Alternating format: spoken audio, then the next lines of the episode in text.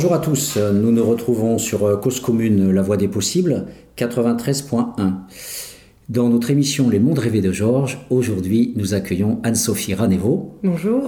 Anne-Sophie, c'est pas la première fois que tu viens. Tu étais venue déjà il y a quelques semaines euh, pour euh, nous parler de la première partie de, ta thèse.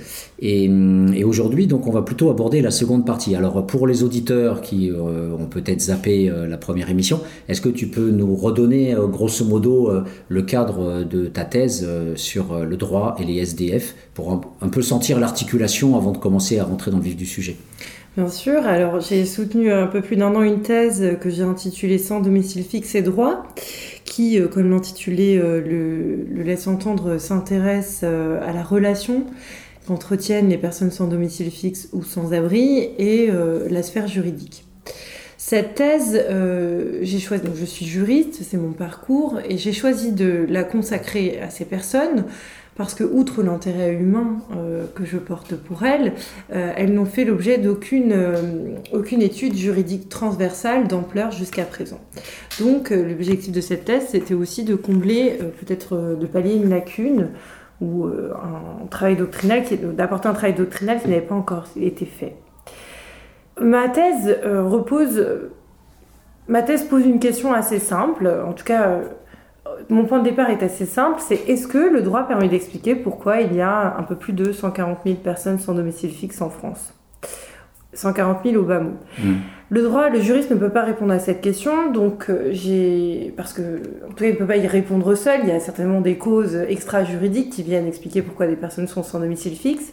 Donc, mon point de départ, c'est de me demander est-ce que le droit peut être un outil au support de l'émancipation des personnes sans domicile fixe? Ou pour reformuler, est-ce que le droit permet d'avoir euh, des moyens pour se sortir de cette condition de sans domicile fixe? La problématique, ou en tout cas la réponse à laquelle, que j'apporte à cette problématique, la thèse, c'est que le droit ne le permet pas. Mmh. Autrement dit, il reconduit l'ambivalence historique l'alternance entre la charité d'un côté et la répression des personnes sans domicile fixe, et il ne contribue pas à, sortir les personnes sans abri de leur situation de, précarité, au contraire, il contribue à pérenniser les personnes sans abri dans leur situation.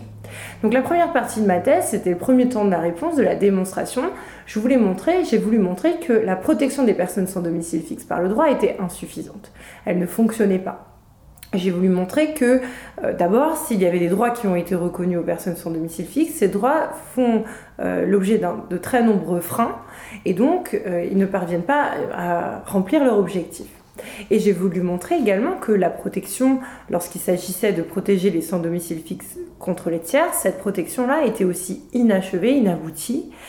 Et donc la fin de la première partie conclut sur le constat que le droit ne parvient pas à protéger efficacement les personnes sans domicile fixe.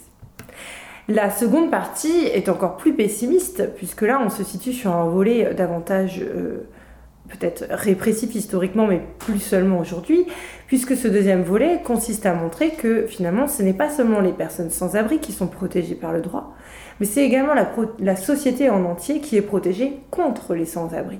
Et donc cette deuxième partie, cette seconde partie a vocation à étudier comment le droit positif est au support d'un ensemble de mécanismes qui contribuent à protéger la société contre les sans domicile fixe et donc inévitablement à les maintenir dans leurs conditions. Mmh. Avant qu'on commence justement cette, euh, seconde partie euh, relative à la manière dont la société se protège contre les SDF, ce qui qui pourrait prêter à sourire quand on voit la puissance et la force des SDF dans la société, notamment le clochard allongé sur son carton.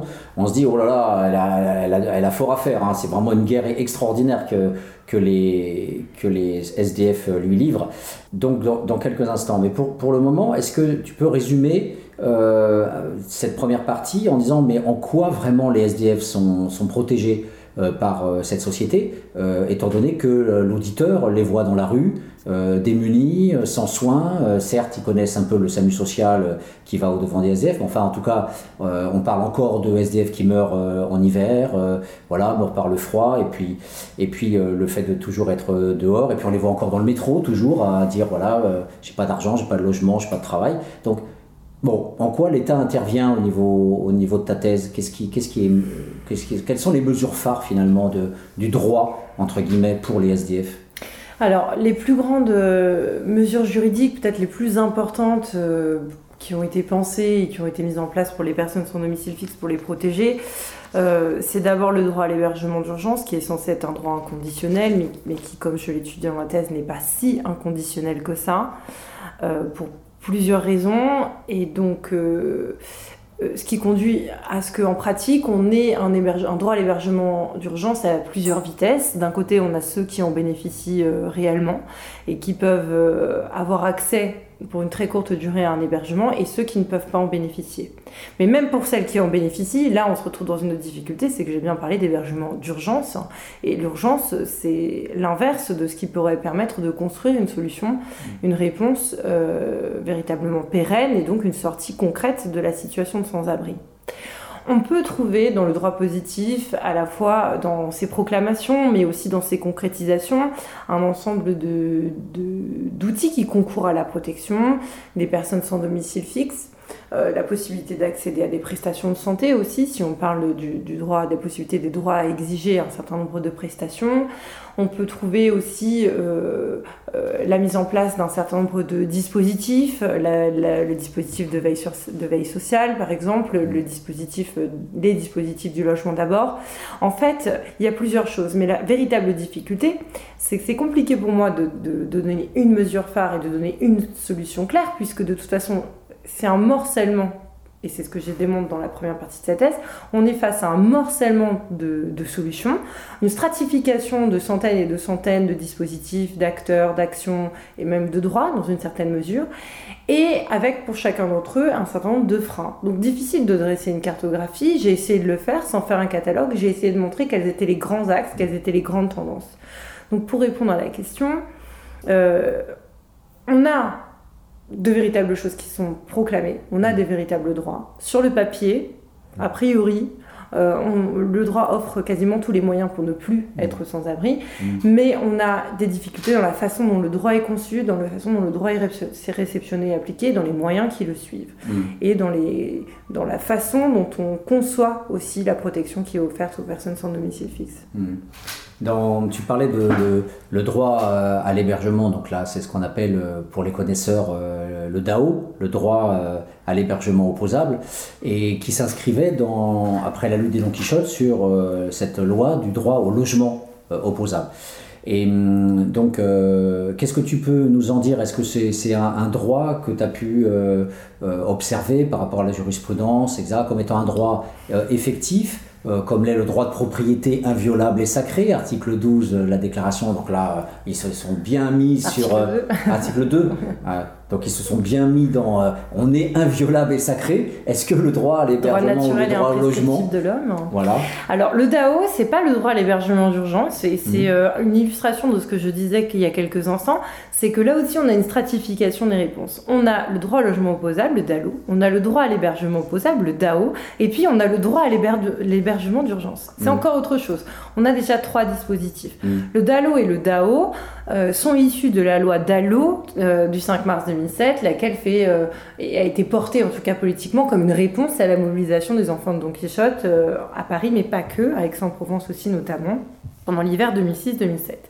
Le droit à l'hébergement opposable, c'est un droit très particulier, sui generis, unique en son genre, qui permet de saisir une commission de médiation, euh, qui va euh, statuer sur euh, la nécessité ou non de, de, de, procurer, de conférer un hébergement par les pouvoirs publics. Bon, quand on est sans domicile fixe, il n'y a pas tellement de difficultés. La question, c'est plutôt quel type d'hébergement ou de logement, ou de, quelle taille, situé à quel endroit, etc.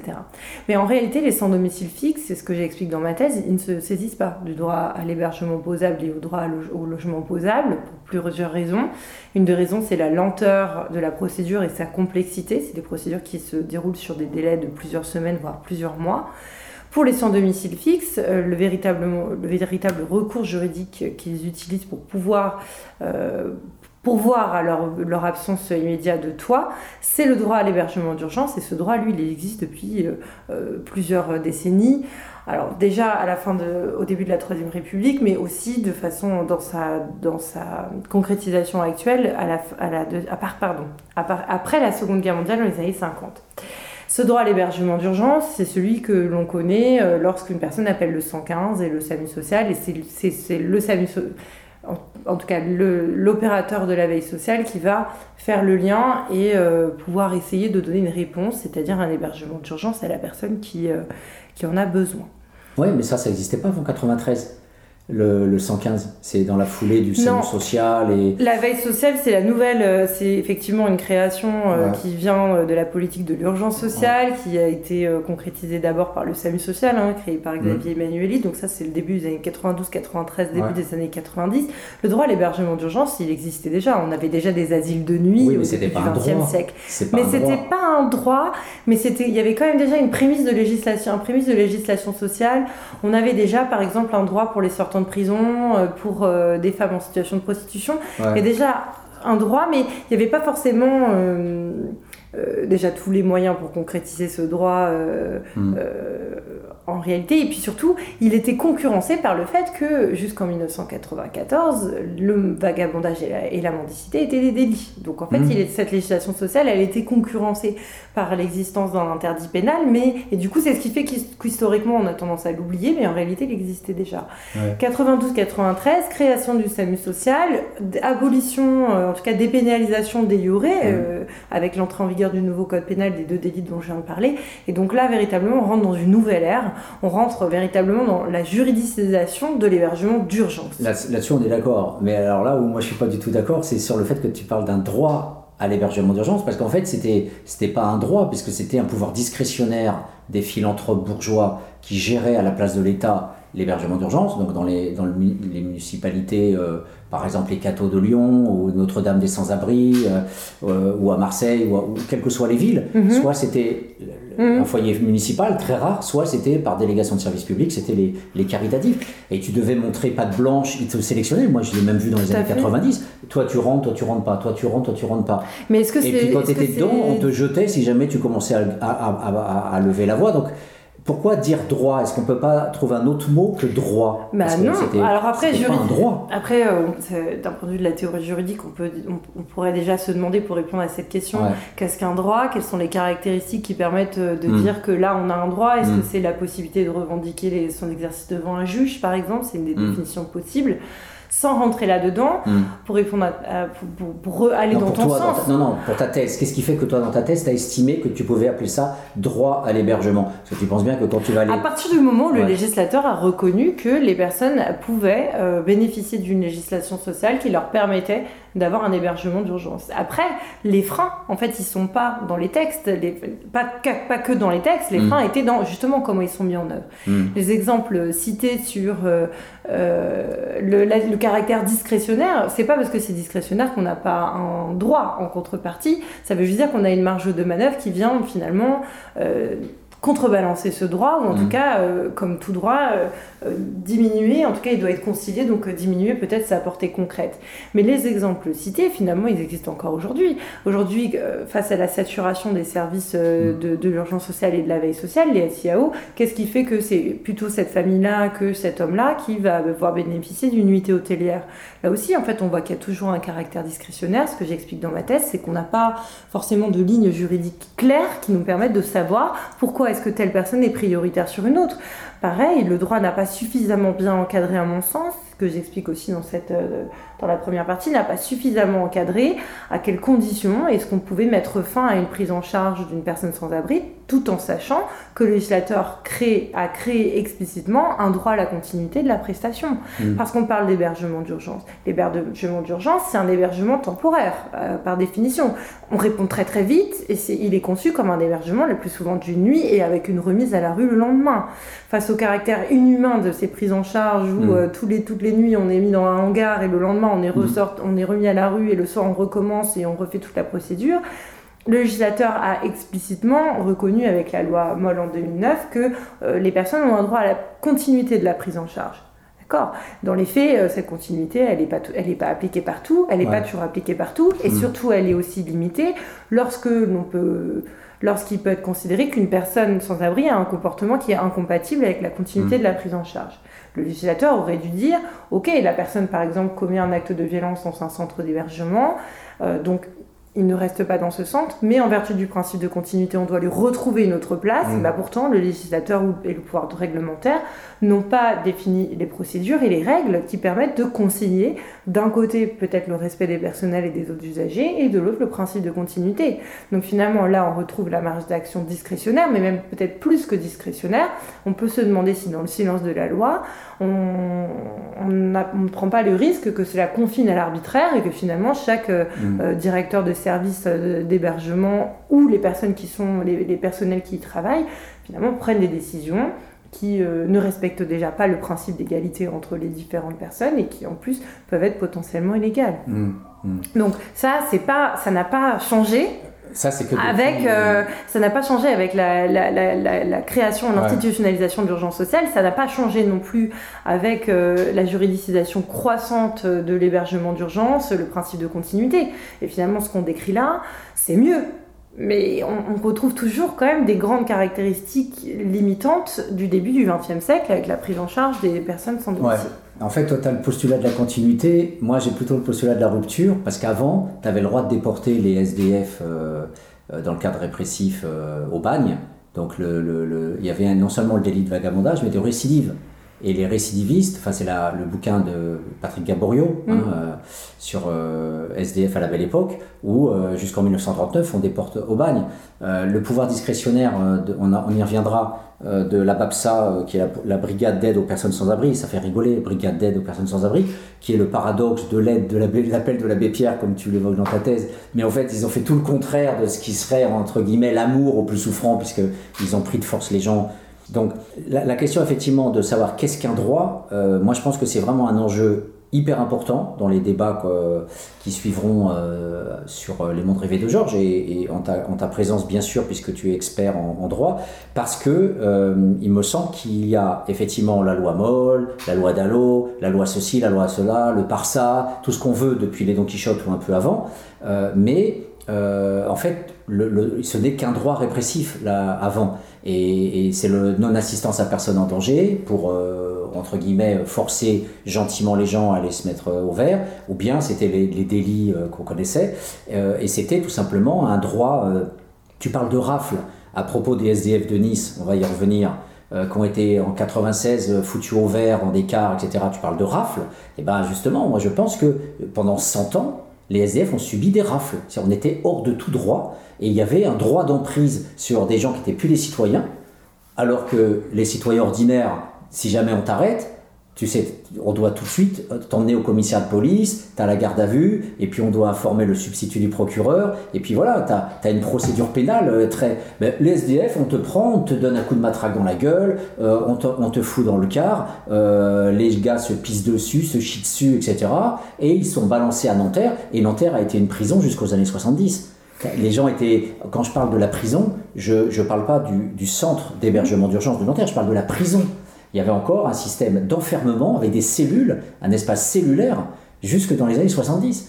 Et, et donc, on est, voilà, c'est pour ça qu'au niveau intellectuel, je trouve que c'est vraiment un enjeu théorique à t'écouter autour de la notion de droit, parce qu'à partir de quand commence un droit, alors je dis pas droit répressif, je dis le droit des individus, hein, en termes de liberté individuelle. Donc ma question pour toi, c'est à quels sont les prodromes juridiques, quels sont les, les premiers signes, les premiers indicateurs qui te semblent pour toi probants dans l'espace assistentiel républicain pour pouvoir dire qu'il y avait un, un, un droit euh, à l'hébergement d'urgence. Avant, bien sûr, euh, la loi Moll, les Don Quichotte, euh, on, va, on va dire avant 2000, quoi. Est-ce que tu... Voilà, et moi j'en vois pas trace dans le, dans le droit, dans les, les textes législatifs, je vois aucun droit donné, conféré au SDF. Mais absolument bah, rien. En fait, il faut distinguer deux choses. Euh, il faut distinguer quand même deux choses. Bon, déjà, euh, sur les, les, données historiques, euh, je fais une thèse de droit positif qui s'inscrit aujourd'hui, mais c'est vrai que dans mon travail d'introduction, je, je, reprends. Euh, euh, j'essaie de brosser à grands traits hein, les données historiques, mmh. les, les, descriptions que tu en as faites, euh, elles ont été faites par des historiens euh, déjà depuis le Moyen Âge, donc effectivement, euh, et d'ailleurs le mot a été lancé, le mot paradoxe. Mmh. Finalement, on a toujours ce paradoxe, et ma thèse, elle, elle, est en, elle s'articule en deux parties, et elle montre ce paradoxe. C'est que d'un côté on protège et de l'autre on réprime, mmh. et ça, ça a toujours existé. Euh, en fait, pour répondre à ta question sur euh, en quoi, finalement, si je, peux la reformuler ainsi, en quoi le droit positif, euh, en tout cas, en, quoi est-ce qu'on peut trouver des droits pour les personnes sans domicile fixe avant les années 90-2000 il faut distinguer deux choses. D'abord, les personnes sans domicile fixe, à partir du moment où elles appartiennent, elles, sont elles appartiennent à la communauté humaine et ce sont des personnes, euh, ce sont des personnes, leur sont applicables toutes les règles euh, et tous les droits reconnus à la personne humaine. Mmh. Des droits au niveau international, des droits qui sont reconnus au niveau international et des droits qui sont reconnus au niveau interne. Ensuite, en fonction de leur lieu de résidence et de leur nationalité, viennent se greffer un autre ensemble de droits. Et puis deuxièmement, la question c'est est-ce que les droits sans domicile fixe font l'objet de droits ou de devoirs particuliers? Donc d'un côté, on a, bah, parce qu'on est un être humain, on a le droit au respect de sa dignité, on a le droit à la vie, on a le droit de bénéficier, euh, euh, par exemple, euh, bah de, la sauvegarde de sa liberté individuelle. Ça, c'est pas parce qu'on est sans domicile fixe qu'on y a le droit. On y a le droit parce que on est une personne humaine et qu'on est sur le territoire français et que ça fait partie des droits fondamentaux qui sont reconnus par notre ordre juridique, à la fois interne et international. Donc les personnes sans domicile fixe, même avant les années 90 et 2000, elles avaient une reconnaissance de ces droits-là. Et puis ensuite, il y avait un certain nombre, et il y a encore un certain de droits qui leur sont spécifiquement euh, euh, dévolus, conférés, et un certain nombre de devoirs qui leur sont spécifiquement applicables aussi, qui peuvent venir nuancer, ou en tout cas euh, donner une physionomie particulière au droit qui leur est applicable. Mais moi, je n'irais pas dire qu'il n'y a que de la répression. Et en fait, ça serait, je pense que c'est plus facile de dire qu'il n'y a que de la répression des personnes sans domicile fixe je crois que c'est beaucoup plus difficile de se rendre compte de l'ambiguïté et du paradoxe et de l'ambivalence. Parce qu'en fait, quand il y a euh, euh, une réponse juridique comme ça à deux visages, euh, c'est très difficile de voir laquelle prime et c'est finalement très difficile de pouvoir en dresser le portrait. Par exemple, on a des réponses de l'ordre de l'exclusion ou de la répression qui, ont été justifiés par euh, l'idée de qui se présente et se, se légitime comme voulant aider les personnes sans domicile fixe. La BAPSA, euh, c'est donc cette brigade d'assistance aux personnes sans abri, on peut l'interpréter comme un mécanisme d'exclusion, de, dissuasion, où on prend des personnes sans domicile fixe, on les, met, on les force à les mettre dans des bus, mais elle peut être, en tout cas, elle est aussi présentée comme étant un dispositif de protection. De la même manière qu'on a des dispositifs de protection pour les sans domicile fixe, tels que l'hébergement d'urgence, qui peuvent être analysés comme étant des mécanismes qui viennent renforcer l'exclusion, voire finalement euh, être des véritables outils de contrôle social très coercitifs sur les personnes sans abri. Ce qui est très difficile avec cette question, c'est l'ambiguïté de la réponse qui est faite aux personnes sans domicile fixe. Et je pense que cette ambiguïté, elle n'est pas propre aux sans domicile fixe, mais elle est renforcée, mmh. s'agissant de personnes qui sont presque par définition en marge de la société. C'est-à-dire que c'est un petit peu euh, cacher ce que je ne saurais voir. Mmh. Les personnes sans domicile fixe, elles sont pas tout à fait dans la norme dominante, mais on mm. on peut pas non plus tout à fait, quand on, est, quand on se revendique euh, être une démocratie d'inspiration libérale, on peut pas non plus tout à fait les exclure. Et donc, euh, en fait, on a cette alternance et on a cette ambivalence. Et du coup, on peut après euh, dire, c'est plutôt, on est plutôt dans un régime qui vient les protéger. il y a un véritable état-providence qui se décline à leur égard. Regardez, il y a de nombreuses choses qui sont faites pour eux. Et on peut aussi regarder en disant, mais vous voyez, il n'y a que cette exclusion, il n'y a que cette répression. Moi, je pense que c'est plus compliqué que ça parce qu'il y a précisément les deux. Et que quand on est dans des mécanismes d'exclusion et de répression, il peut y avoir aussi un, présupposé, ou en tout cas une légitimation euh, sous-jacente qui est euh, de la protection et inversement. C'est ça la difficulté, je trouve. D'accord. Merci Anne-Sophie. On fait une petite pause musicale et on se retrouve dans quelques instants. Cause commune cause-commune.fm L'hémorragie de tes désirs s'est éclipsée sous l'azur bleu dérisoire du temps qui se passe, contre duquel on ne peut rien. Être ou ne pas être, telle est la question sinusoïdale de l'anachorète, hypochondriaque mais tu dis, mais tu dis que le bonheur est irréductible. Et je dis, et il dit ton espoir n'est pas si désespéré à condition d'analyser que l'absolu ne doit pas être annihilé par l'illusoire précarité de nos amours destitués. vice-versa. Et vice-versa.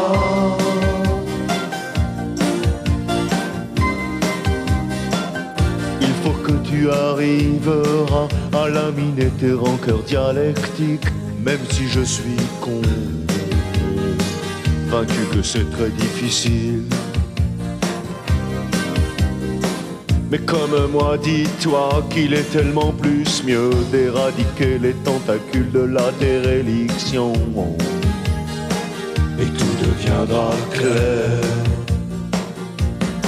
Mais tu dis, mais tu dis que le bonheur est irréductible. Et je dis, et il dit que ton espoir n'est pas si désespéré à condition d'analyser que l'absolu ne doit pas être annihilé par l'illusoire précarité de nos amours destitués et vice-versa et vice-versa.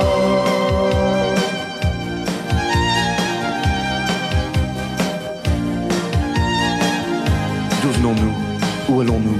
J'ignore de le savoir. Mais ce que je n'ignore pas de le savoir, c'est que le bonheur est à deux doigts de pieds. Et que la simplicité réside dans l'alcôve bleue et jaune et mauve et insoupçonnée de nos rêveries mauves et bleues et, et jaunes et pourpres et paraboliques. Mais tu dis, mais tu dis que le bonheur est irréductible. Et je dis, que ton espoir n'est pas si désespéré, à condition d'analyser que l'absolu ne doit pas être annihilé par l'illusoire précarité de nos amours, et qu'il ne faut pas cautionner l'irréalité sous les aspérités absentes et désenchantées de nos pensées iconoclastes et désoxydées par nos désirs excommuniés de la fatalité destituée et vice-versa. Et vice-versa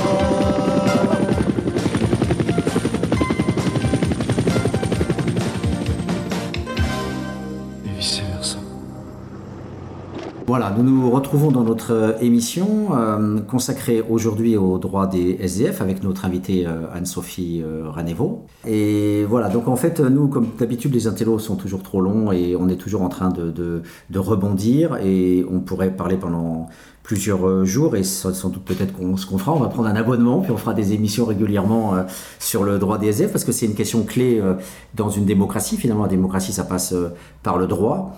Et, donc, euh, on va se concentrer plus spécifiquement désormais sur la seconde partie, euh, puisque euh, là, on a été en train de discuter la question existe-t-il un, droit à l'hébergement d'urgence, le côté protection donc des SDF par la société. Et, là, le second volet de ta thèse est consacré à la protection de la société euh, contre les SDF. Alors, en début d'émission, j'avais rigolé en disant que c'est un peu bizarre d'imaginer que la société se semble euh, agressée.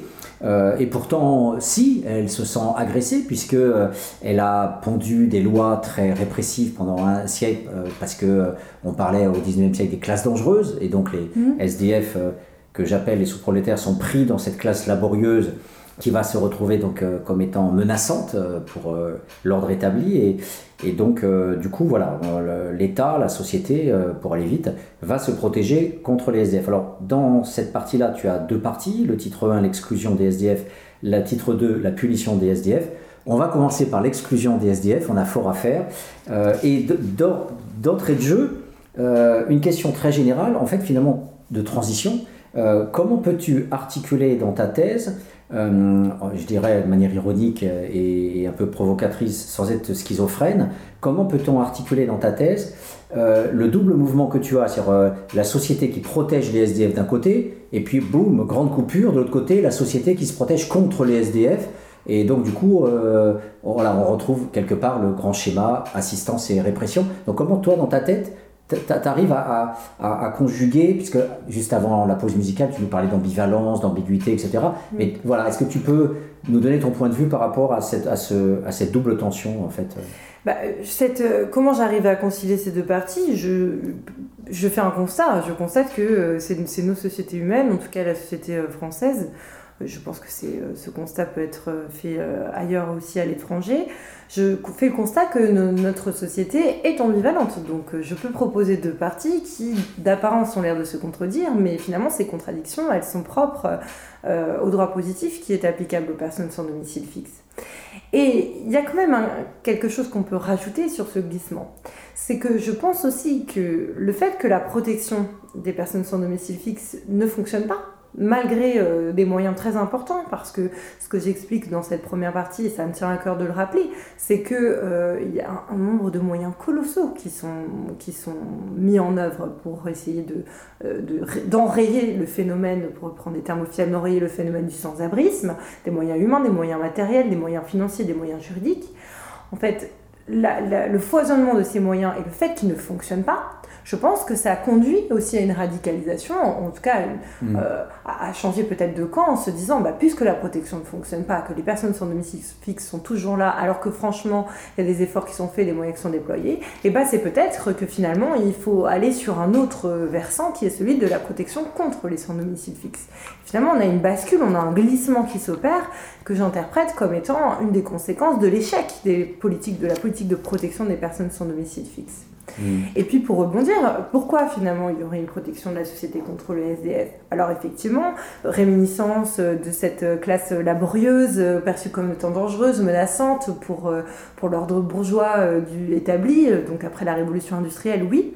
Certainement qu'il y a encore un ancrage hein, dans la mémoire collective de, de, cette image de, l'homme dangereux, surtout l'homme l'homme seul qui vit dans la rue. Mais je pense qu'il y a aussi... Euh, peut-être une dimension un peu plus psychologique, ça c'est pour en avoir parlé avec euh, des spécialistes de psychologie sociale, je pense qu'il y a aussi une dimension psychologique, c'est ce que renvoie la très grande précarité des personnes dans la rue euh, à la population finalement. Et donc, euh, on a tout un tas de projections qui sont faites, qui, qui, qui, sont tournées vers les personnes sans domicile fixe, qui, qui nous renvoient quelque chose qu'on n'a pas forcément envie de voir. Et la première partie, le premier titre dans cette partie consacrée à la protection contre les SDF, c'est l'exclusion. C'est pas directement la punition, c'est pas directement la répression, c'est l'exclusion.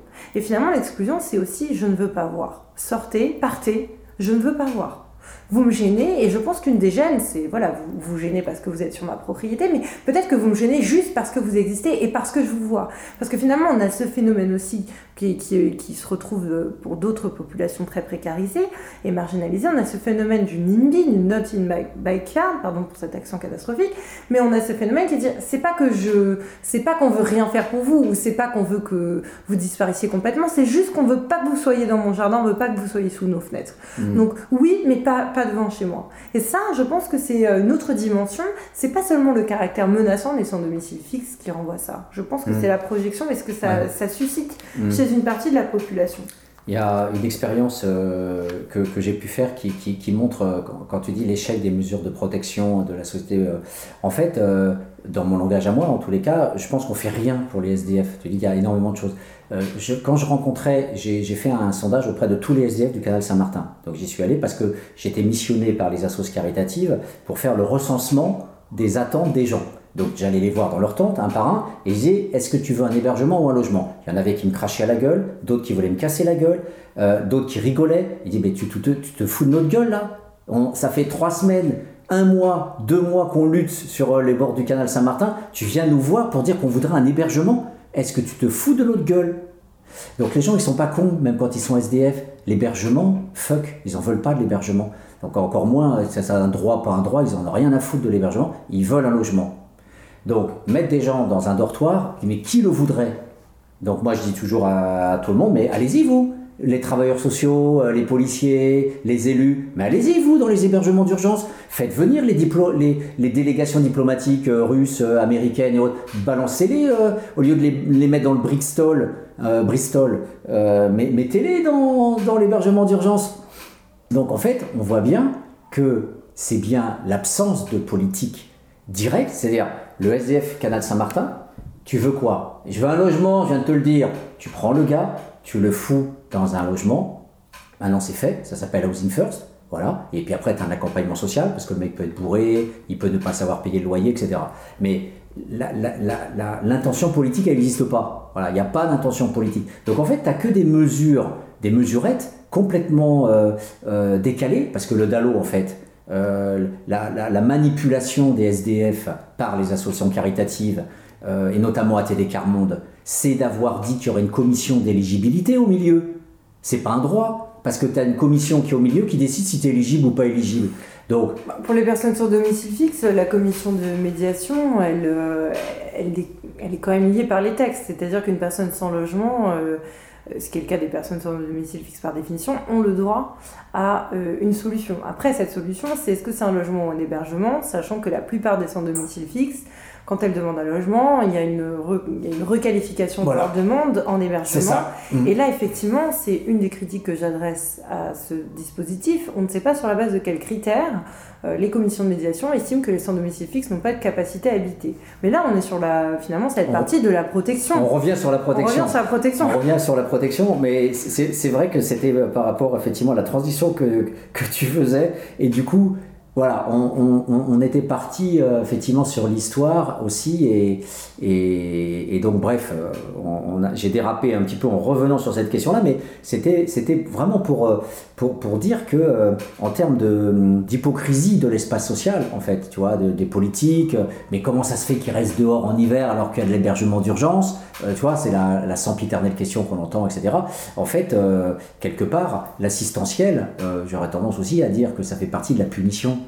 C'est ce que je disais tout à l'heure, c'est une des interprétations qui sont possibles. En tout cas, c'est une des conséquences qu'on peut tirer d'un certain nombre d'échecs de, des mesures d'assistance et de protection qui sont prévues par le droit, en effet. Ah oui, tu parlais de la, des punitions. Et tu disais l'argument psychologique, c'est-à-dire que les gens ne veulent pas voir les SDF. Tu vois je pense que, c'est une dimension qui, en tout cas, je pense que c'est une dimension qui, qui vient expliquer ce mouvement de protection contre les sans domicile fixe, qui ne se hmm. matérialise pas forcément par une punition au sens juridique du terme, mais qui se matérialise par une, des mécanismes aussi d'exclusion. Hmm. Hmm. Alors, euh, dans cette introduction à, cette, euh, à, cette, à, ce titre 1 euh, concernant donc l'exclusion, tu parles de politique criminelle pour maintenir à l'écart les SDF. Euh, et ma grande question aussi dans mes travaux, c'était toujours de me dire, est-ce qu'on a affaire à une politique euh, Par exemple, là en ce moment, je suis dans les archives avec euh, une historienne qui travaille aussi sur cette question-là, et on se rend compte que les archives sont complètement dispersées partout. Il n'y a pas comme tu vas dans les cartons des archives de la préfecture de police, puisque les élections sont liées au ministère de l'Intérieur, tu vois une rubrique énorme, la démocratie inviolable et sacrée, tu vois, les élections. Par contre, tout ce qui est SDF, c'est complètement fragmenté. avec plein de rubriques. Et en fait, on, on, passe des heures, des heures et des heures à chercher les cartons parce qu'en fait, c'est dispersé. Et donc, on, s'est dit, tiens, ça c'est symptomatique de l'absence de politique finalement sociale. Euh, ce sont des bouts, ce sont des fragments, euh, mais il n'y a pas véritablement une pensée du législateur, comme il y a une, voilà, une politique du logement, euh, qui est récente d'ailleurs, elle n'a pas existé véritablement avant la Seconde Guerre mondiale. il y a des politiques économiques, il y a des politiques financières, il y a des politiques fiscales. A-t-on vraiment une politique à l'égard des SDF, notamment en termes de politique criminelle Est-ce que d'après toi c'est le terme qui convient? C'est une très bonne question euh, qui est difficile, à laquelle est difficile de répondre? Je vais peut-être reprendre la définition de politique criminelle euh, que, que j'ai retenue, en tout cas dans ma thèse, mmh. pour introduire. Mmh. C'est une définition de Marc Ancel qui est citée par Mireille Delmas-Marty. C'est la politique criminelle, c'est peut être définie comme étant la réaction organisée et délibérée de la collectivité contre les activités délictueuses, déviantes ou antisociales. En l'occurrence, moi j'étudie bien la réaction de la collectivité. Donc la mhm. collectivité, ce sont les personnes publiques, mais ça englobe aussi euh, des personnes privées. Donc euh, des individus, des entreprises, des associations, donc des personnes morales ou des personnes euh, physiques. Cette réaction de la collectivité contre des activités délictueuses, déviantes ou antisociales, ce n'est pas un délit, en tout cas pas expressément d'être une personne sans abri, donc on est plutôt dans l'idée de la déviance ou du caractère antisocial. Je ne pense pas, pour répondre plus directement à la question, je ne pense pas que le législateur euh, euh, ait créé une politique euh, de réponse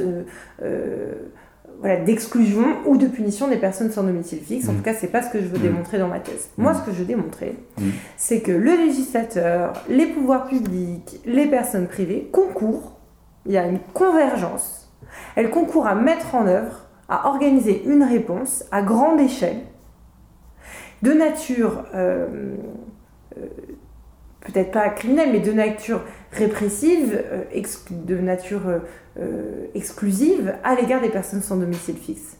Après, la question des archives et de la remise en cohérence, oui, je pense que en fait, c'est pas un travail qui est fait au niveau des archives. Je ne pense pas. J'ai pas l'impression non plus que c'est un travail qui soit fait au niveau des instances publiques telles que les ministères.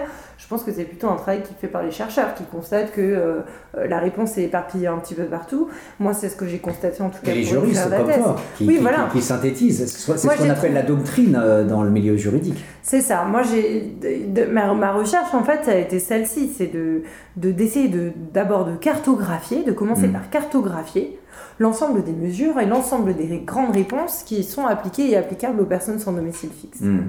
C'était hmm. mon point de départ. D'accord.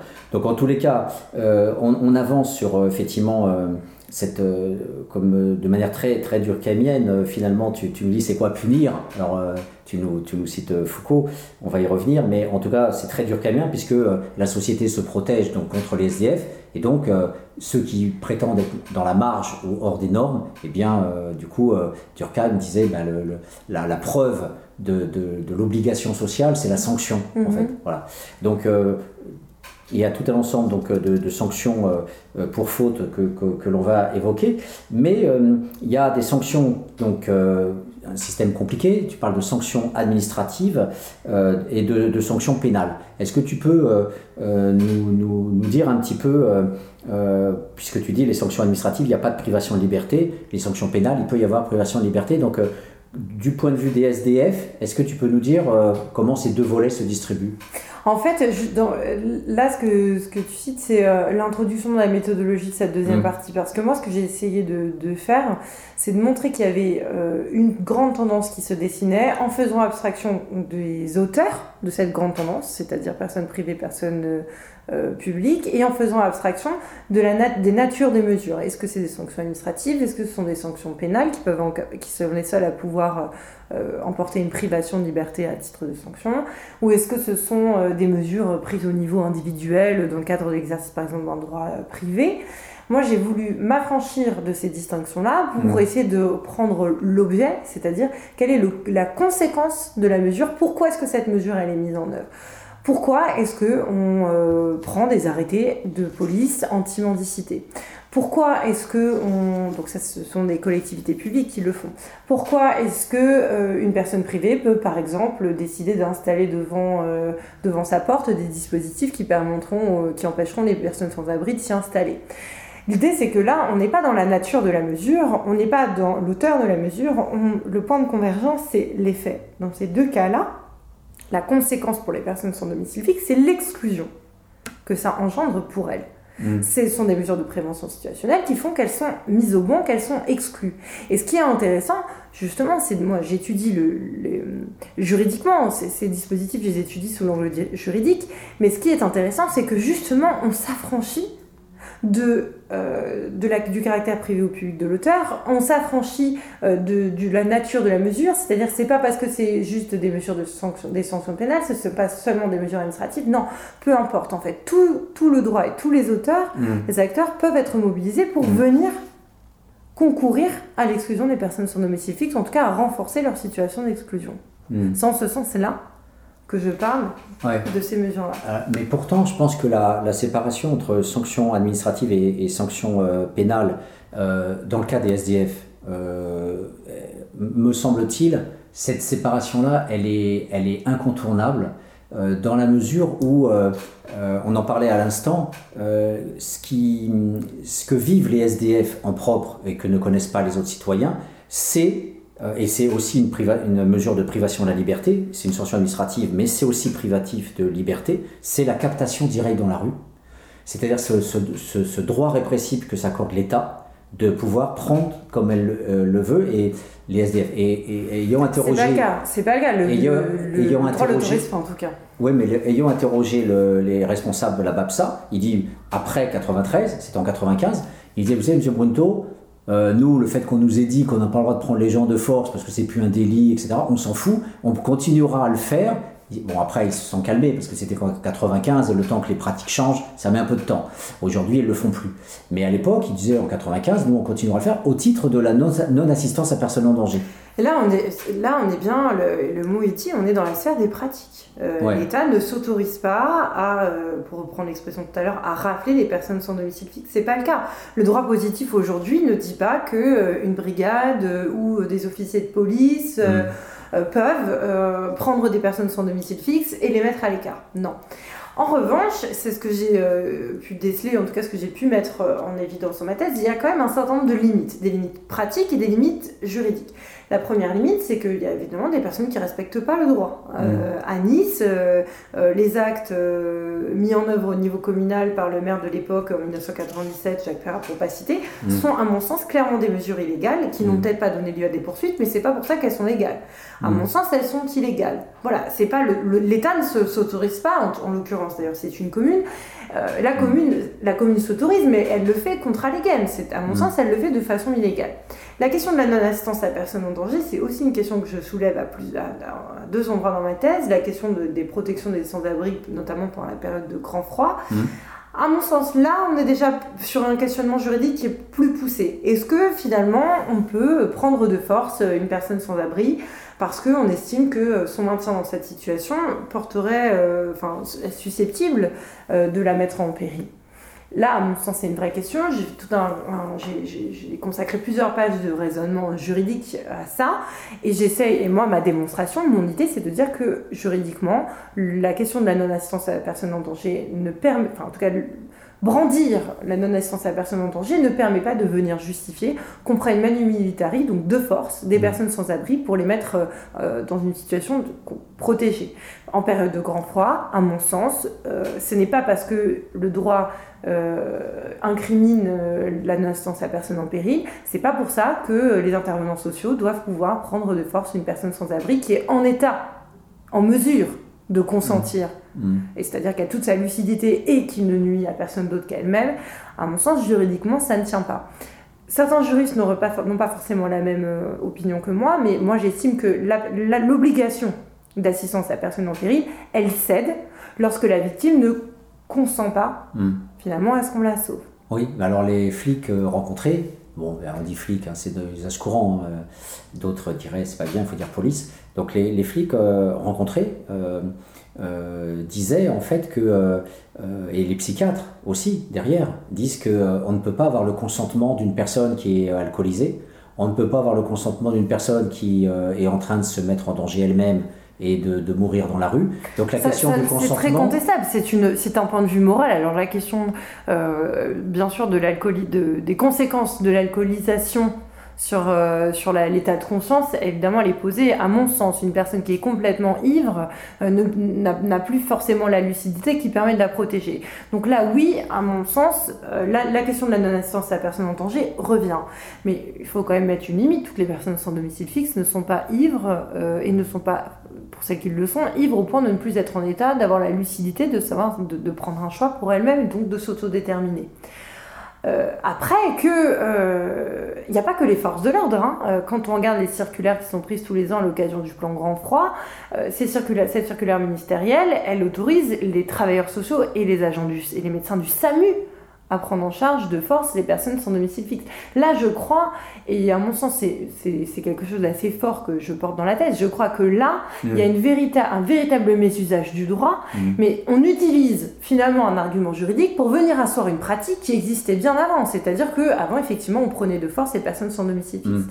Et je trouve que c'est très gênant parce que notre ordre juridique euh, s'accommode quand même très mal de, la, de, de, de cette possibilité d'aller prendre de force des personnes qui sont en état de se déterminer et qui ne nuisent à personne d'autre qu'à elle-même. Et là, à mon sens, non seulement c'est grave, mais en plus c'est d'autant plus grave qu'il n'y a à peu, près maintenant plus que pour les personnes sans domicile fixe que l'on peut que ce raisonnement est encore maintenu. Mm. Et donc je pense que là, mm. là on a une vraie difficulté. Après, mm. moi j'estime que juridiquement ça n'est pas possible. Après, j'ai bien conscience, j'en ai encore parlé, je dirais pas, avec une grande, association il y a peu de, temps. Je sais très bien que les travailleurs sociaux n'ont pas cette connaissance-là euh, du droit, n'ont pas cette interprétation-là du droit, et qu'en pratique, ils, sont amenés à forcer les personnes sans domicile fixe à changer d'endroits ou à suivre un hébergement d'urgence au prétexte de les protéger. Ouais, alors moi, je me fais l'avocat du diable. En tout cas, ceux que je fréquente, à l'armée du salut, à Emmaüs, au secours catholique, etc., tous ces travailleurs sociaux-là m'ont toujours dit que jamais euh, et encore récemment avec le SAMU social, parce que je bosse aussi avec eux euh, sur l'éthique, justement. Mhm. Et euh, à aucun moment, quiconque m'a dit qu'il prendrait de force des personnes dans la rue. Et justement, la, la question éthique qui était posée, c'est une personne qui, est en train de mourir dans la rue, est-ce que je, je dois la, la, convaincre ou je la laisse respecter sa liberté de mourir dans la rue? Mais au mieux, ils, essayent de convaincre. Ils n'ont pas le ah, droit, même je, ça, je pense, physiquement. que c'est même une obligation d'essayer de convaincre, d'essayer de tout faire pour que la personne garde raison ou prenne sa raison pour essayer de se protéger. Maintenant, il faut aussi distinguer. Est-ce qu'on a une personne qui est à l'article de la mort hmm. Ou est-ce qu'on a une personne dont on, sait qu'elle est en train de mettre sa vie en danger, mais, euh, mais finalement, c'est pas non plus si palpable Ce sont des questions difficiles. Hmm. Ce sont des questions euh, juridiques, mais aussi éthiques, hmm. notamment sur euh, la philosophie hein, de l'action du travailleur social, du soignant, quand c'est le SAMU qui intervient.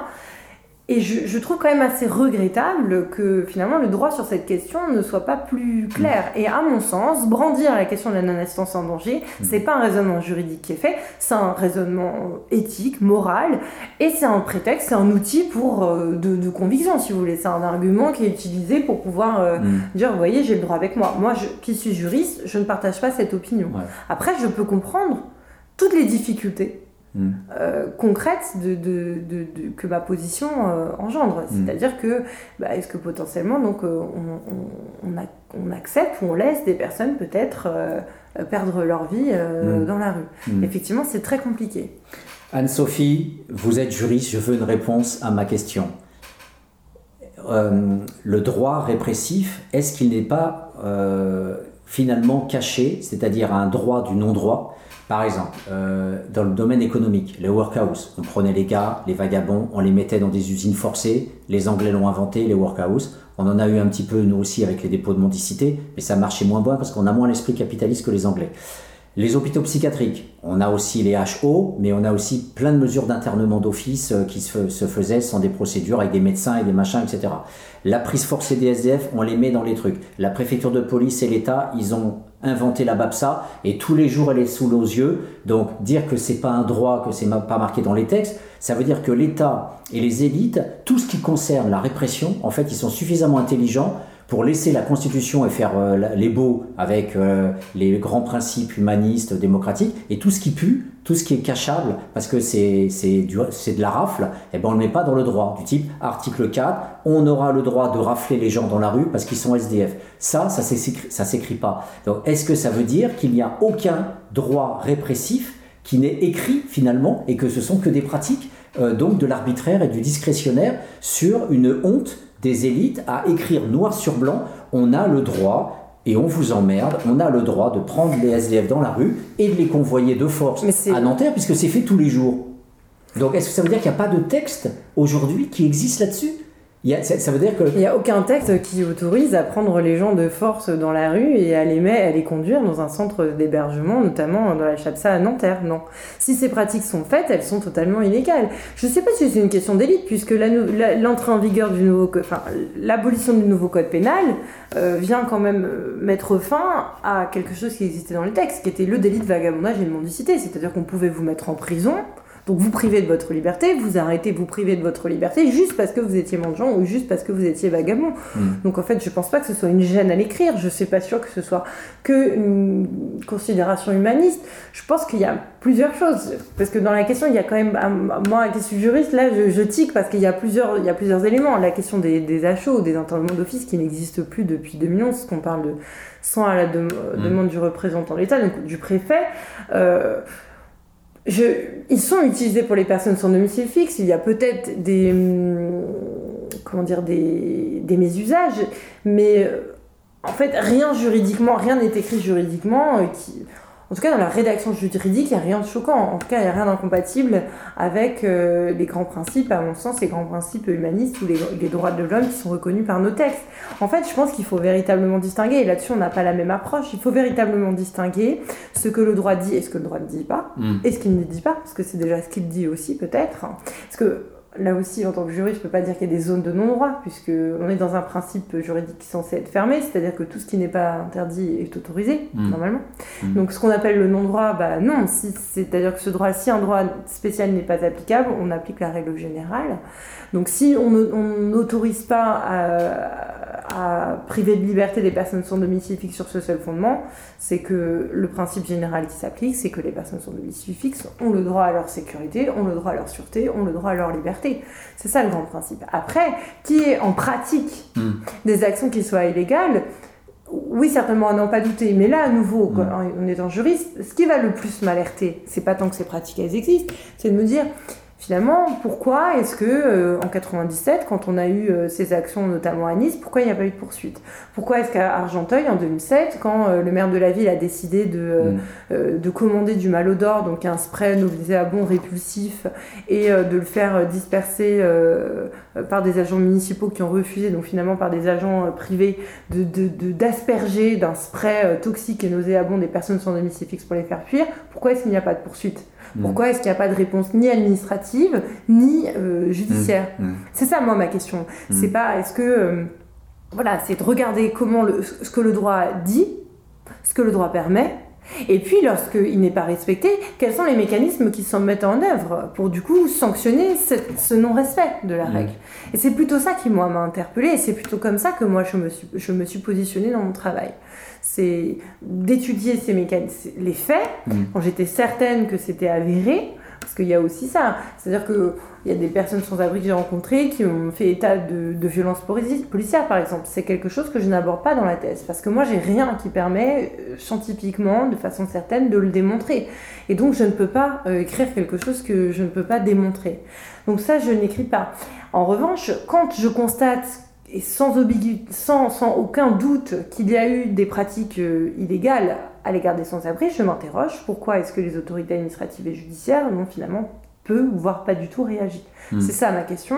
En tout cas, c'est mon prisme en tant que juriste. Hmm. Et tu réponds comment à cette question? Euh, Par exemple, sur le, la, la, la euh, non-poursuite de médecins à Nice euh, qui avaient organisé ces rafles pour euh, balancer les SDF par car. C'était euh, pas des médecins, hein, c'était euh, c'était les, les non, Jacques Médecin, le maire de Ah Nice. pardon, non c'est Jacques Perrin. Ah, c'était pas Jacques le- Perrin, il non. était- C'était plus lui, c'était plus Non le non médecin. c'est Jacques Perrin. Jacques Perrin. Euh, C'est une question que je me pose. Mon intuition est la même que dix ans plus tard à Argenteuil, il y a, donc il n'y a pas si longtemps que ça. C'est probablement le désintérêt. Probablement le désintérêt des institutions publiques à cet Mm. égard-là. Hmm. Voilà. Mais euh, comment on peut concevoir un, un, un- un désintérêt euh, comme ça euh, alors que l'État va être très scrupuleux quand on va cracher dans la rue ou il va y avoir un Mais je caca ne de le chien conçois pas. et je- là il va y avoir une amende immédiate.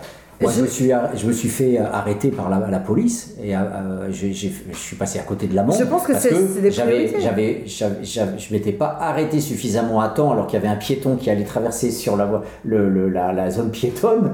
Et là, j'ai des flics qui m'ont euh, dit, euh, qui m'ont arrêté parce qu'ils passaient pas loin, etc. Ils m'ont dit, mais là, il y avait un piéton qui allait traverser sur les passages cloutés. Vous auriez dû anticiper et vous arrêter. Donc là, on déporte 800 bonhommes, dont un est mort. Dans, tu dis, euh, Non, pas 800, il n'y en a pas autant que ça. Mais, Enfin, peu importe, de toute façon, le fait même de le prévoir. euh, à 800, 800 ouais, 800 personnes euh, Non, ont, je crois, été, pas, je euh, crois pas que ce soit autant. ont été décalés. euh, Mais euh, je, je peux pas l'expliquer de toute façon. Après, je, je- moi, je, je ne peux pas l'expliquer. Je peux pas expliquer pourquoi. Est-ce que c'est pas une priorité pour un parquet Pourquoi est-ce que c'est pas une priorité pour un service ministériel Mais je ne peux que le constater. hmm. Je peux, de toute façon, on n'a pas besoin de parler de ces gens-là pour constater que, je- que les sans domicile fixe ne sont pas une priorité. On a beau avoir Mm. des, des, des, des- des annonces, des grands effets d'annonce depuis une dizaine d'années sur euh, le zéro SDF, la réduction euh, de la, euh, du sans-abrisme en France. Bon, on peut constater que je suis pas sûre que l'ambition politique soit à la hauteur de ce qu'elle prétend être. Mais là, c'est pas une approche juridique que, que je peux pas répondre juridiquement à cette question parce que là, on est en dehors du champ Mm. du droit. On est dans la façon dont euh, les autorités euh, s'en saisissent et dans ce qu'ils Mm. en font. Moi, je me contente de constater ça. Après, chacun peut, peut-être on peut trouver une autre raison. En tout cas, on sait qu'ils ont été informés parce qu'en l'occurrence, pour, euh, pour ce qui s'est passé à Nice, le, le maire de la ville avait, avait euh, en tout cas, le, le procureur de Nice avait, euh, avait ouvert une, enquête, il me semble, donc, mm. et qu'il avait finalement classé sans suite. Donc ça veut dire qu'il a au moins été saisi, qu'il était forcément au courant, informé. En tous les cas. Est-ce qu'il n'y a pas assez de... Non, mais il peut y avoir d'autres raisons. Est-ce qu'il n'y a pas assez d'éléments de preuve? Mais... J'en doute, mais je n'ai pas accès au dossier, donc je peux pas répondre. En fait, je peux pas répondre parce que là, à mon sens, on est dans une pratique illégale qui ne donne pas lieu à sanction. On n'est plus dans la sphère juridique, on est dans une sphère euh, plutôt de la sociologie des institutions. Ouais, mais alors pourquoi, parler, pourquoi parler de rafle à propos de ce qui s'est fait à Nice, alors que ça s'est fait depuis 55 euh, et même bien avant par la BAPSA et puis par. Mais parce que moi, je travaille, j'ai fait une thèse en, j'ai une thèse en 2018, donc j'ai pas fait l'histoire de ça. Après que, évidemment, euh, ces rafles, en tout cas, il y a eu, il y a eu des rafles, elles sont pas nouvelles, c'est ce que je dis dès le début de la thèse. Mais moi, je me demande en 2018 où on en est, et mm. c'est pas quelque chose de caractérisé, c'est pas quelque chose de généralisé. Mm. Ça veut pas dire que ça n'existe plus. Ça veut dire que ces pratiques, quand elles existent, elles sont mm. faites à la, elles sont faites à la marge et, et, en marge du droit. Donc moi, mon objet en tant que juriste, c'est de me demander en quoi le droit positif mm. fait ou ne fait pas. Et après, évidemment, mm. euh, je, fonctionne pas, je n'ai pas travaillé dans, sous une cloche de verre que serait mm. le droit. Donc j'ai essayé de regarder, oui, et concrètement, quelles applications il en a été faites. Mais je peux pas. Euh, j'ai pas voulu euh, faire un travail sur ces 50 dernières années. Moi, je me suis basée à un moment donné. Et aujourd'hui, on n'est plus dans la législation des années 50. Dans les mm. années 50, c'était encore un délit. Mm. Aujourd'hui, en 2018 et encore cette année en 2020, ça n'est plus un délit. Mm. Donc les choses ont changé. Juridiquement, ça a changé. Et donc, du coup, l'approche juridique, elle ne peut forcément pas du tout être la même. Alors, je vous propose encore une seconde pause musicale. Euh, après ces lourdes réflexions. Euh, autour de SDF où déjà c'est pas joyeux, mais en plus quand on parle de la répression, ça l'est encore moins. On se retrouve dans quelques instants.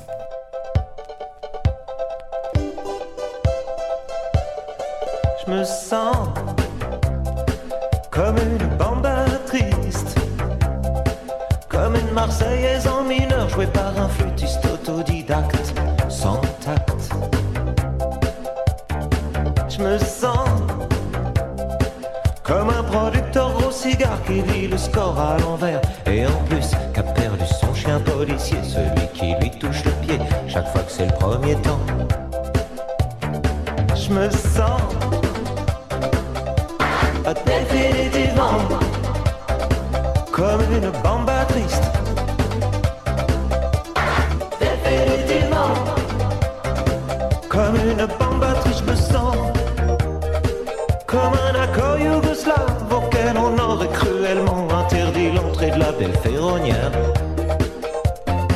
Je me sens comme Pierre le preneur de son qui rit sans envie parce que le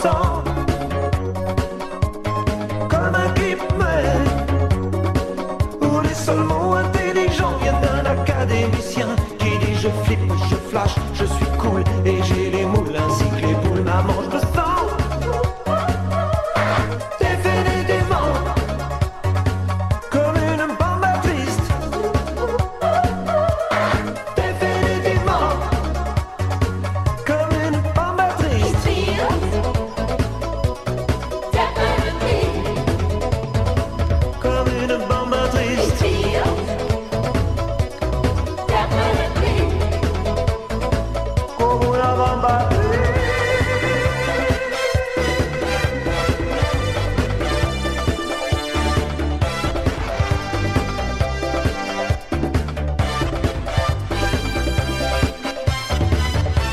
me sens comme un vendeur d'instruments de musique auquel on vient rapporter une guitare parce qu'elle sonne pas comme celle de Van Halen.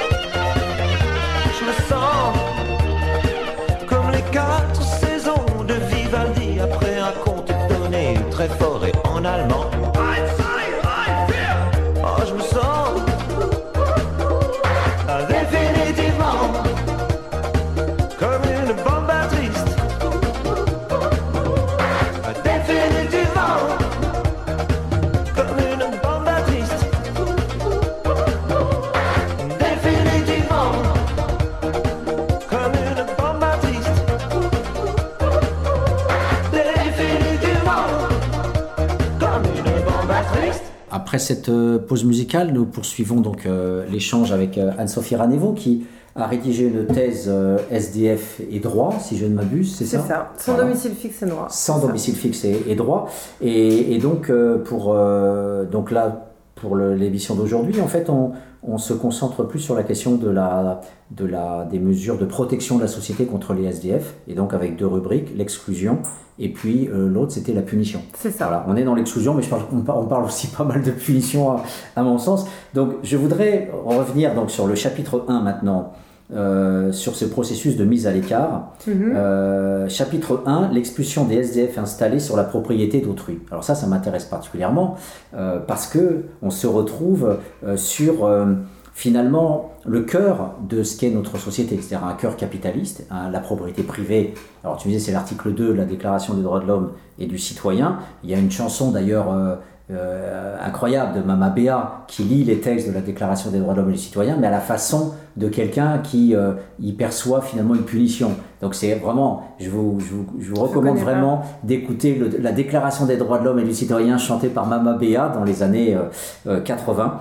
Euh, et donc, tu, tu, vas essayer de voir comment cette propriété privée peut être finalement attaquée par les SDF, puisque il va y avoir des squats, les SDF vont, vont rentrer dans des, dans des, dans des immeubles, dans des halls d'entrée, ils vont essayer euh, euh, finalement d'occuper l'espace public aussi, parce y a le propriétaire, euh, l'État, le public, le domaine public, comme avec les Don Quichotte, et puis il y a la propriété privée.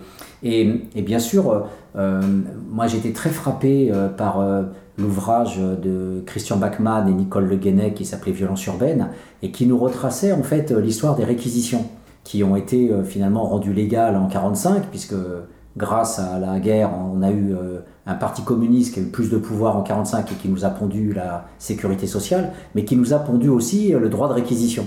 Et donc, du coup, c'est une atteinte à la propriété privée, puisqu'on a le droit d'occuper un certain nombre de logements. Et eh bien, qui s'est saisi en 1945 de, de ce droit de réquisition?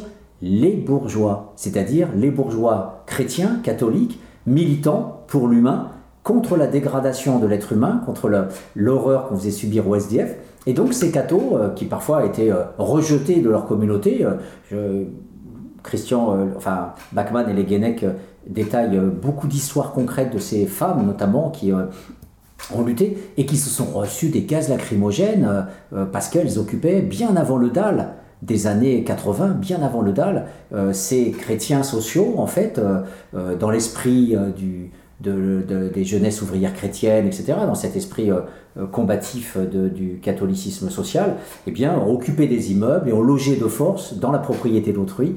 Euh, voilà. Donc, du coup, historiquement, voilà, il y a tout un ensemble de, de données qui, qui apparaissent. Alors, en te lisant, il y, a, il, y a, effectivement euh, dans un cadre démocratique, il y a des critères. Voilà, on ne peut pas, quand le SDF va s'installer dans la propriété, le propriétaire, on n'est pas aux États-Unis, parce qu'aux États-Unis, le propriétaire, dans certains États, le droit euh, de, faire usage de ses armes, et on a eu même euh, des, latinos ou des noirs se faire plomber parce qu'ils passaient dans le jardin d'un quartier fermé, etc. Et, on avait le droit de tirer parce qu'on se sentait menacé, etc. Donc, aux États-Unis, c'est très différent comme démocratie de, de l'Europe.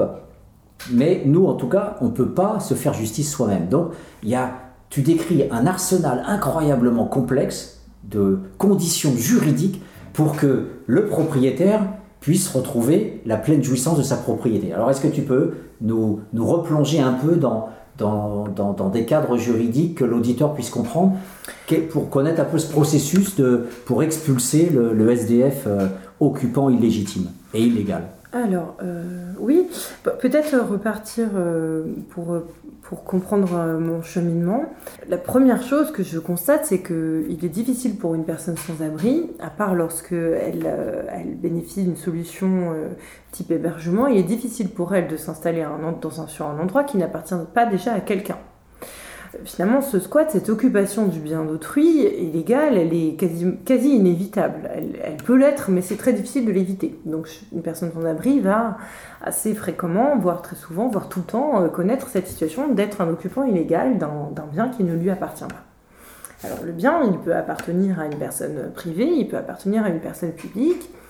Euh, s'installer sur, sur un, sous une bretelle d'autoroute, si on est sur le domaine public, enfin, ça peut appartenir au domaine privé ou au domaine public d'une personne publique, donc ça peut être un, bien qui relève de la collectivité publique. On peut s'installer dans un logement qui appartient à une personne privée. Je redis ça parce que finalement, dans cette question, l'occupation du bien d'autrui, c'est pas seulement l'occupation à laquelle on pense immédiatement, qui est le squat d'un appartement, peut-être, c'est au sens large. Le fait d'être dans la rue aussi, c'est l'occupation d'un bien qui appartient à la collectivité publique. Partant de là, euh, il y a une donnée juridique qui est, euh, très importante, c'est que le propriétaire, effectivement, ne peut pas se faire justice lui-même, mmh. sauf en cas d'urgence.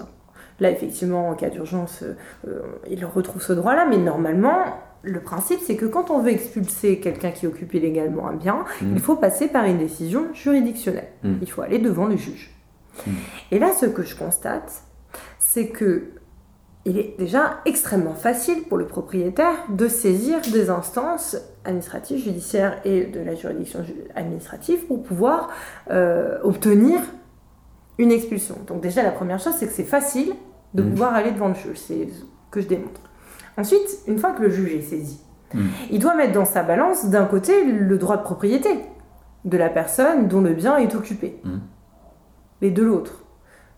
À mon sens, il doit faire un travail de juridictionnel, c'est-à-dire qu'il doit concilier ce droit de propriété. Oui, le droit de propriété, il est mis à mal par le fait qu'une personne occupe illégalement le bien, mais est-ce que de l'autre côté, il n'y a pas d'autres considérations qui peuvent venir nuancer euh, ou en tout cas venir temporiser le droit de propriété. Je cite plusieurs exemples qui se sont présentés historiquement. Mmh. Premier exemple, euh, le bien n'est pas occupé et euh, il y a une grave crise de logement et la personne est dans la rue. Mmh. Deuxième exemple, cette, cette, famille est sans abri alors qu'ils ont un enfant ou une personne en situation de handicap. Euh, cette famille est sans abri alors qu'il y a des enfants en bas âge et qu'il n'y a aucune autre solution qui leur est proposée. J'essaie de voir finalement s'il n'y a pas d'autres euh, données, le handicap, la protection de l'enfance, euh, l'absence d'utilisation du bien de propriété, du bien, du bien. J'essaie de voir s'il n'y a pas d'autres principes, s'il n'y a pas d'autres choses qui peuvent venir rentrer dans la balance, la véritable, véritable balance du juge pour venir contrebalancer le droit de propriété. Et là, j'ai constaté, en épluchant la jurisprudence, mm. que quand le bien est occupé illégalement, c'est systématique, le juge considère et prononce l'expulsion. Mm. Il s'agit d'un bien privé ou d'un bien public, le juge prononce l'expulsion, c'est-à-dire que ces autres objectifs qui pourraient rentrer dans la balance ne pèsent pas face au droit de propriété. C'est pour ça que je parle d'exclusion quasi automatique. Mm. Et puis il y a autre chose. C'est qu'une fois qu'on constate que la personne doit être expulsée, hmm. le législateur prévoit un certain nombre de délais, en tout cas quand le bien appartient à une personne privée, il prévoit des délais pour sursoir à l'exécution de la mesure d'expulsion. Un des délais les plus connus, c'est celui de la trêve hivernale, qui fait qu'une personne qui fait l'objet d'une mesure d'expulsion, on ne pourra pas, ne pourra pas être expulsée si elle n'a pas d'autre solution pendant la période de la trêve hivernale. Eh bien, ce qu'on constate, c'est qu'il y a plusieurs délais qui sont prévus, des délais légaux qui peuvent venir temporiser les effets dramatiques d'une mesure d'expulsion. Ces délais légaux-là, ils cèdent lorsque, notamment, la personne s'est introduite dans le bien par voie de fait. Seulement, ce que je montre, c'est que les personnes sans domicile fixe, bah, vu la définition de la voie de fait, elles s'introduisent quasiment systématiquement par voie de fait. C'est-à-dire que, grosso modo, un cambriolage, péter une porte, tout ça. Voilà, le fait de fracturer la porte euh, suffit. Donc finalement, ces délais-là, euh, ils ne sont quasiment jamais applicables. En réalité, ils servent plutôt à des personnes qui sont rentrées légalement, par exemple quelqu'un qui signe un bail avec un propriétaire, mmh. et puis qui au bout d'un moment ne paye plus euh, mm. par exemple euh, son loyer ou alors dont le bail a expiré. Mais là, il n'y a pas d'entrée par voie de fait, donc pour eux, les délais vont davantage s'appliquer que pour les personnes sans mm. domicile fixe, ou en tout cas pour celles qui seraient entrées par voie de fait, dont la plupart du temps les personnes sans domicile fixe. Mm. Et puis il y a une autre chose, c'est que ça c'est pour les biens privés, mais pour les biens publics, il n'y a pas du tout de délai. Donc là, euh, l'expulsion, elle peut être faite immédiatement. Parce que c'est directement trouble à l'ordre public. Quoi c'est pas sur le fondement du trouble à l'ordre public, c'est sur le fondement de l'occupation euh, du bien, du domaine, du bien euh, de la collectivité publique que le, juge constate systématiquement que ça vient troubler, que ça vient gêner, mmh. que c'est une occupation anormale du domaine et donc il va considérer qu'il faut expulser la personne. C'est quasi systématique, ça ne concerne pas que les centres domicile fixe, mais ça les concerne aussi quand c'est elles euh, qui, euh, qui mmh. en font l'objet. Et puis il y a une toute petite chose euh, pour terminer cette, cette, présentation, c'est que lorsque la personne est expulsée, elle, a donc, elle sait quand elle doit quitter le domaine, le, logement, le bien, pardon, je vais y arriver, le, le bien. si elle ne le fait pas, le propriétaire peut toujours saisir le préfet et demander, réquisitionner la force publique pour, mm. en gros, mettre en œuvre manu militari euh, l'expulsion. Mm. Mm. Et là aussi, ce que j'ai constaté, c'est que le préfet est tenu de le faire parce qu'il est tenu de prêter son concours pour l'exécution d'une décision de justice, un principe fondamental de notre droit. Sinon, c'est-à-dire que les décisions des juges euh, seraient juste des bouts de papier. Donc, il est important que euh, ces décisions, l'application de manière générale puisse être garantie. Ce que je constate, et ce que je regrette aussi d'une certaine mesure, c'est que il serait possible de se dire que la personne pour laquelle on prête le concours de la force publique puisse faire l'objet dans le même temps d'une mesure, par exemple, d'hébergement ou d'une réinscription mm. dans une mesure de protection sociale. D'accord? La, personne est, la personne est expulsée, elle ne veut pas euh, quitter d'elle-même le bien, on prête le concours de la force publique, mais il y a une solution de relogement qui est proposée. Mais sauf que c'est pas le cas parce que alors là il y a une expression magnifique, je peux pas, je peux pas ne pas la dire.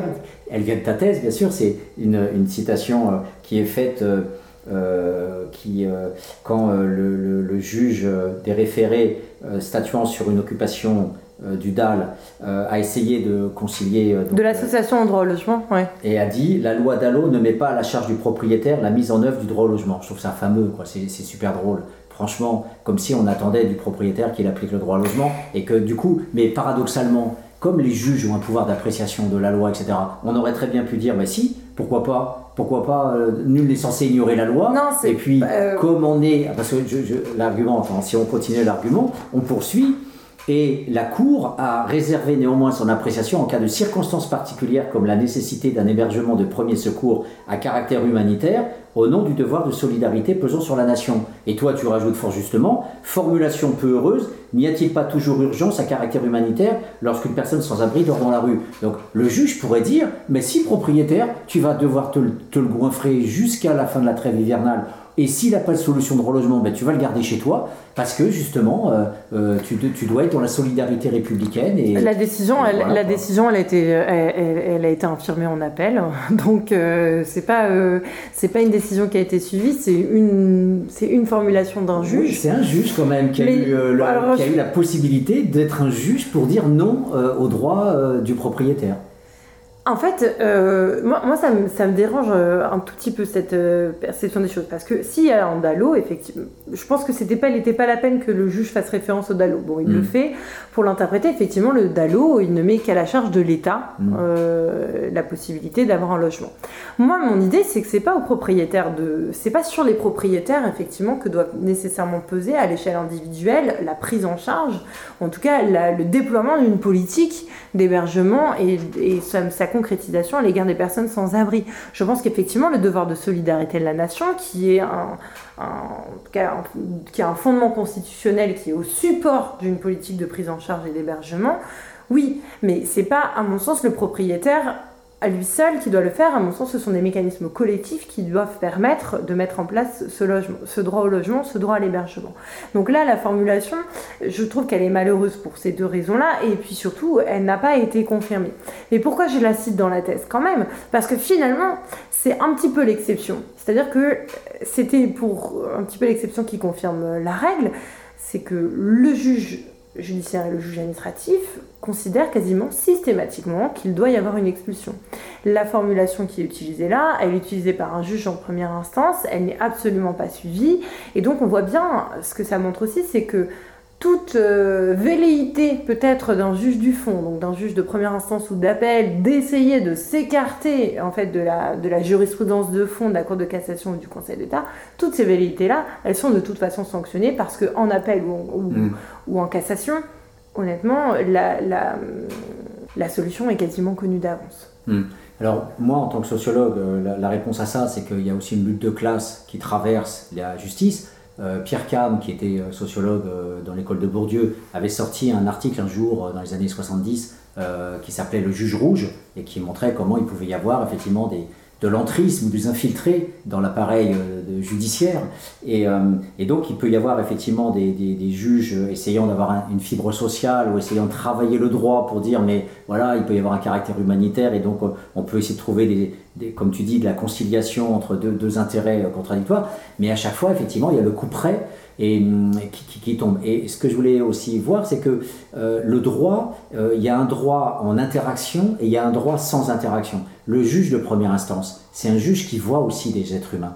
Il peut être humain dans la même veine que quand la justice demande le concours de la force publique, il y a des flics qui, qui, ont, qui ont le cœur mais euh, mm. arraché quand ils vont faire une expulsion mm. de prolo dans une cité HLM euh, parce qu'ils ont, ils, ont des dettes de loyer. Donc quand tu as un droit qui est interactionnel, un juge qui voit des gens en face, euh, même si tu peux avoir toutes sortes de catégories de juges, il n'empêche que tu vois les gens. Quand tu es dans la cour de casse, un, déjà, c'est fin de carrière, c'est la plupart du temps, c'est des gens euh, qui font partie de l'élite, et donc du coup, ils voient pas les gens, ils sont juste sur le droit, ils sont pas sur les faits. Et ça joue aussi dans la façon d'être préservé dans des petits habitacles et des petits trucs bien à l'écart dans les quartiers bourgeois de Paris, et de pouvoir sortir des trucs en disant euh, non, non, non, pas question. Et ça me faisait penser au fait que Hollande voulait, euh, euh, taxer à 75% les plus, riches, les joueurs de football, etc. Et le Conseil constitutionnel a, a invalidé la, la, proposition de Hollande en disant on n'a pas le droit de piquer le fric aux riches, euh, notamment les dividendes, etc., etc., Donc il y a quand même une sorte de droit, de lutte de classe qui traverse aussi la justice par rapport à ça. Très certainement, très certainement. Après, je, je, il y a une, une, petite nuance que je voudrais faire, mmh. c'est cette opposition finalement entre le droit et les faits. La Cour de cassation, elle juge en droit il n'y a pas de doute. Mais moi, je n'ai pas la même lecture du droit qu'elle. C'est-à-dire que, à mon sens, le droit de propriété n'est pas un droit au-dessus des autres. Le droit de propriété est un droit fondamental, mais un droit fondamental parmi d'autres. Et donc, à ce titre, il doit être concilié avec d'autres droits fondamentaux qui sont reconnus aux êtres humains. Et ça va certainement dans, le sens, dans, ce sens, dans ce sens que tu dis, de dire qu'il y a finalement une, lutte sociale, la lutte en tout cas les différences sociales qui fracturent, les différences entre classes sociales qui fracturent la société, on les retrouve aussi au milieu du judiciaire, c'est que en l'occurrence la Cour de cassation, ne retient pas une conception de la propriété qui pourrait faire l'objet d'une conciliation avec d'autres principes. En tout mm. cas, c'est les constats que j'ai pu faire quand euh, j'ai travaillé euh, euh, sur ma thèse, c'est là où j'en suis arrivée lorsque j'ai soutenu ma thèse, dans mm. l'étude de la jurisprudence. Mm. Je voudrais te poser une dernière question parce que le temps passe trop vite hélas. Euh, tu parles de la loi euh, Dallot euh, qui paradoxalement donne la possibilité de faciliter l'expulsion. Alors on croyait que c'était la loi issue de l'occupation du canal Saint-Martin et l'article 38 permet en fait une, une, procédure simplifiée et accélérée pour l'expulsion des occupants irréguliers auprès du préfet. Ma question, c'est l'argument qui est utilisé. C'est-à-dire que la, notion d'urgence, de conditions sanitaires et de péril imminent des gens. C'est-à-dire, on va vous virer à coup de gaz lacrymogène, vous qui êtes dans l'église Saint-Bernard, mais si on le fait, c'est pour votre bien, euh, parce que en fait, euh, vous comprenez, euh, il y a des enfants dans l'église, il y a des conditions insalubres, une église n'est pas faite, c'est pas un squat, vous vous mettez en danger. Donc nous, finalement, l'État, la police, le préfet, etc. Finalement, on, vous aime et c'est au nom de l'amour qu'on va vous expulser parce que finalement, les conditions sanitaires vous mettent dans, un, dans, dans ce qu'on appelle un péril imminent. Donc, est-ce que est-ce que tu peux effectivement euh, me dire deux mots par rapport à ça pour, euh, pour finir en, beauté sur l'église Saint-Bernard? D'accord, ok. Alors, un, deux, trois. Oui, alors euh, deux petites choses. en fait, il y a la question de l'article 38 de la, loi Dallot et la question de, l'expulsion de l'église Saint-Bernard qui est antérieure à la loi Dallot. Effectivement, hein, c'est une, ambivalence, peut-être l'illustration à nouveau de l'ambivalence de, de, notre société des pouvoirs publics à l'égard des sans-domicile fixe. Dans, un temps, euh, dans un premier temps, le, législateur reconnaît un droit à logement et un droit à l'hébergement opposable. Dans le même temps, il facilite euh, la pénalisation, en tout cas les procédures administratives qui permettent d'expulser les squatteurs. Donc cette procédure, en fait, c'est pas l'urgence euh, de l'occupant, c'est lorsque le bien occupé est le domicile de quelqu'un alors on lui, euh, cette personne bénéficie d'un recours auprès du préfet qui lui permet d'obtenir assez rapidement l'expulsion de la personne qui est entrée chez elle par voie de fait, manœuvre, contrainte. Mm.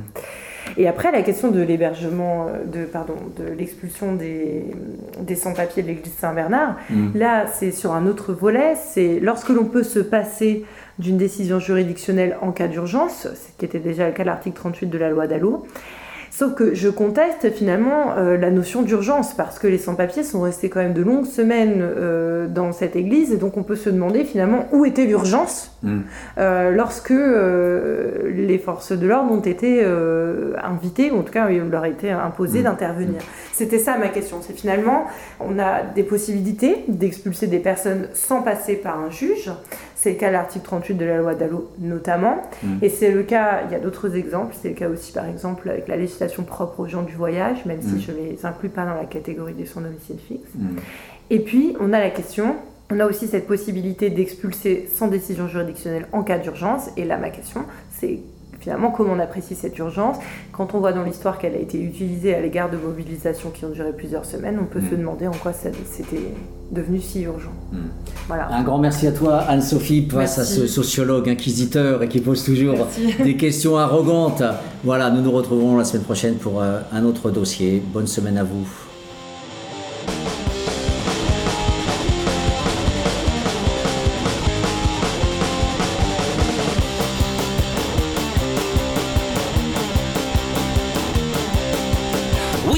Tais-toi, toi la petite caissière, et mais à ton salaire, en pauvre chez Leclerc. Oui, sois pauvre et tais-toi, toi le petit fonctionnaire, tu devrais avoir honte de nous coûter si cher.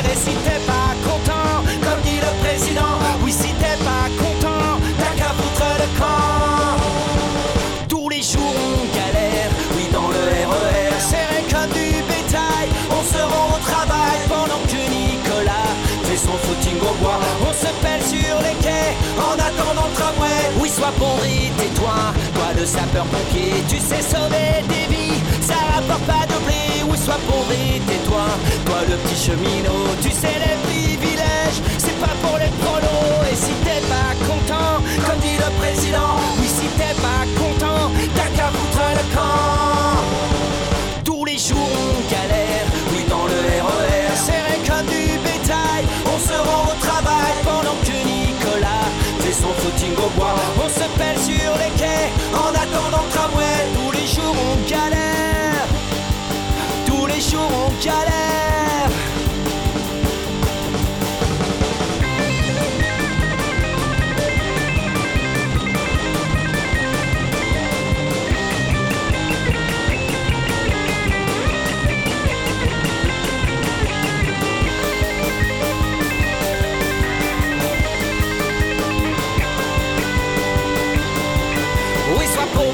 toi, toi la petite infirmière, on te les paiera jamais, tes heures supplémentaires, oui sois pauvre et tais-toi, toi la petite Kaira, fume ta marijuana, et surtout bouge de là, et si t'es pas content, comme dit le président, oui si t'es pas content, t'as qu'à foutre le camp. Tous les jours on galère, oui dans le RER, serré comme du